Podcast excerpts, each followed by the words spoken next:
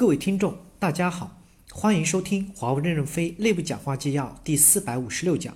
主题：任正非在华为平安园区项目汇报会上的讲话。本文刊发于二零一七年七月五日。第一部分，华为平安园区项目基于公司园区建设与管理的真实需求，牵引形成平安园区解决方案，各部门要通力合作，把项目做成功。公司在上海战略的务虚会上已经明确了，要像做运营商行业一样，把公共安全行业做深做透。平安园区承载了平安城市解决方案的部分关键场景和核心平台，如 IOC、IOT、视频云等。华为自身就是一个大企业，把华为的平安园区建设好了，有利于这一类市场的拓展。自己的狗粮自己吃，流程 IT、行政、基建、EBG、PS、采购等部门。按照甲一方的运作，共同合作解决问题，把项目做成功，既建设好华为的平安园区，又为平安城市、智慧城市搭建一个内部的试验场。这也是安平系统部的战略预备队的培训与实习基地。通过这个项目的交付，企业 B 机要加速积累针对这一类项目的解决方案的能力，产品与解决方案 PS 要开发出易于被集成、可规模复制的产品和解决方案，以终为始。从面向未来市场销售的角度规划系统架构，思考定价模式，找到战略控制点，探索建设之后的运营管理模式。先把平安园区建设好，从中逐步积累起规划建设和运营等方面的经验和能力。平安园区的项目不能仅站在园区的安全、智慧的角度看，也要站在园区的环境的角度看，要始终保持华为园区的美观效果。项目有了阶段性输出之后。企业 B 机要面向市场推广这些产品或解决方案。项目结束后，要输出华为平安园区的建设标准，纳入基建、行政的基线，由基建、行政、IT 等部门负责后续其他园区的建设。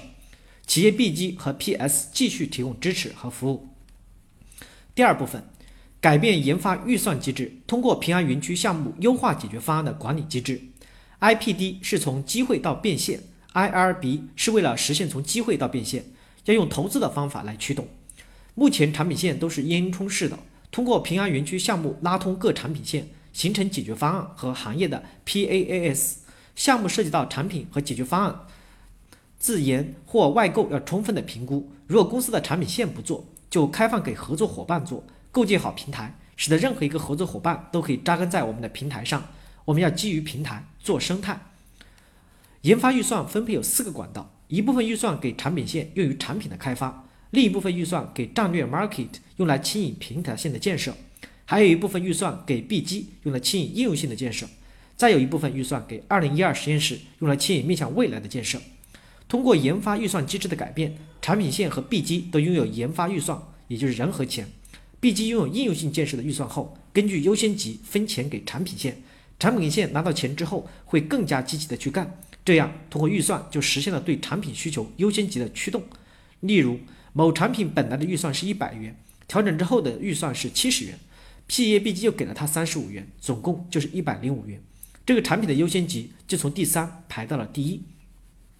从研发预算机制的改变入手，以平安园区的改变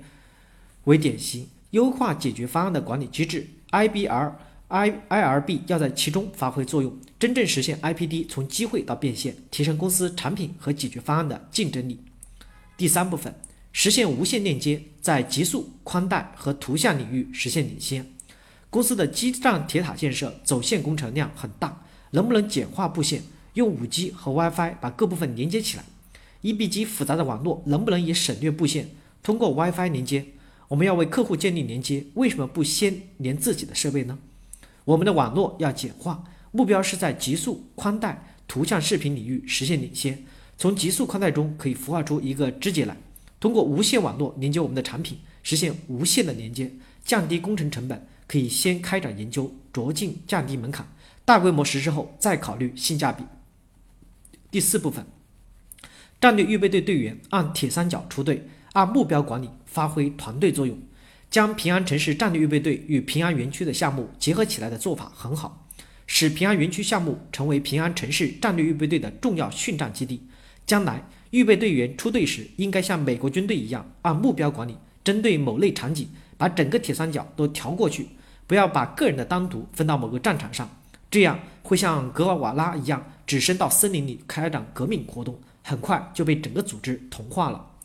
铁三角是多个人的队员组织，来自销售、解决方案、产品、服务、财经等多个领域，要把团队的作用发挥起来。感谢大家的收听，敬请期待下一讲内容。